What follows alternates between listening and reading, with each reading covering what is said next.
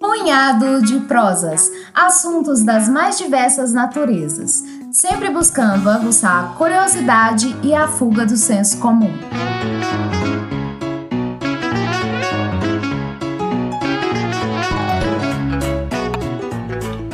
Olá, caros amigos ouvintes! Meu nome é Alberto Malta e este é o Punhado de Prosas, um podcast em formato de coluna semanal, feito por três amigos que apreciam uma conversa livre e democrática.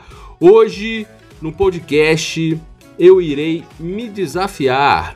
Será que os meus amigos geógrafos, âncoras do Punhado de Prosas, sabem dessa? Provavelmente devem saber, né? São professores, mas de qualquer forma, irei trazer esta informação. Eu imagino que poucos ouvintes do Punhado de Prosas saibam dessa. Léo e João Paulo, depois vocês me contam se vocês sabiam desta informação ou não. É tão comum para nós, em várias ocasiões da vida, escutarmos as palavras norte, sul, leste e oeste, que são os pontos cardeais né, da, da rosa dos ventos. E ouvimos esses termos por inúmeras razões. Né? São palavras fundamentais do nosso dia a dia, né? Mas qual a origem dessas palavras, desses termos, né? Segundo os historiadores, qual a etimologia das mesmas? Entenda neste breve episódio a origem de norte, sul, leste e oeste, que considerei bem interessante, por sinal, tanto que resolvi compartilhar com vocês.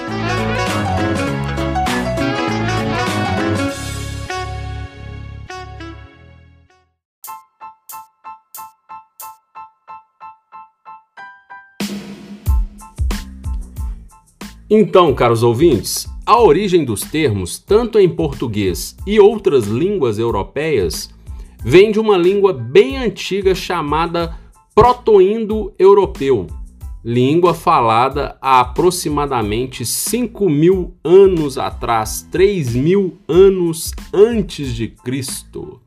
Esta língua é uma das que deu origem ao latim, ao grego e outras tantas importantes, das quais destaco as línguas de origem germânica. Esta língua era muito utilizada aos arredores do Mar Negro, lembrando também que um tempo tão arcaico não existia nenhum tipo de padronização da língua, portanto existiam inúmeros dialetos rolando. Pois bem, considerando isto, começaremos com o leste, que é um derivado da palavra alvorada em proto-indo-europeu.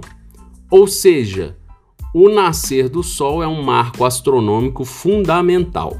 Resumidamente, o leste significa primeira luz do dia. Você sabia dessa?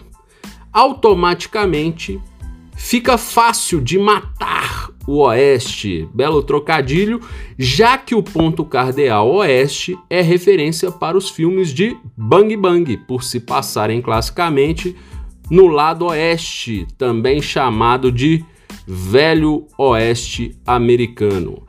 Oeste que vem da palavra vespertino. Claro que neste caso a língua já passou por inúmeras traduções e modificações mas no oeste fica bem clara a referência. Vamos lá. Na antiga língua, o vespertino era Wes, W-E-S, que virou West e que em português virou Oeste. Resumidamente também, Oeste significa onde o sol se põe ou última luz do sol. Legal, né? Agora vem a parte que eu achei mais interessante, que seria a provável origem dos termos norte e sul. Norte provavelmente vem do termo ner, que em proto-indo-europeu significava esquerda, ou seja, o norte fica à esquerda quando olhamos o sol nascer. Essa história me remeteu até um marco na educação dos pontos cardeais, né? Que é de posicionarmos o braço direito voltado ao nascer do sol, né? Os braços abertos. O norte acaba ficando na nossa frente, o oeste à esquerda e o sul atrás. Porém, quando sabemos a etimologia da palavra, né, faria muito mais sentido voltarmos de frente para o sol e seguirmos a origem dos termos, né? Ficaria é, seguindo a etimologia, faria mais sentido. Vocês concordam? É, eu vou até propor isso para o MEC. Já está registrada a origem da ideia nesse podcast, né? E se mudarem o ensino, já sabem quem que fez a proposta. E se alguém pegar a minha ideia, vou cobrar os direitos autorais, se é que essa ideia já não existe nos livros, né? Pode ser que sim. Já a palavra sul, ele é um pouco diferente, porque a origem dela vem também do mesmo dialeto e a raiz da palavra é sol. Mas por que sol? Qual o sentido de ser sol? Porque lá no hemisfério norte, o sol do meio-dia, ele se posiciona no céu digamos, mais caído para o sul ou mais voltado para o sul. Portanto, ao indicarem a região sul, provavelmente indicavam o lado do sol.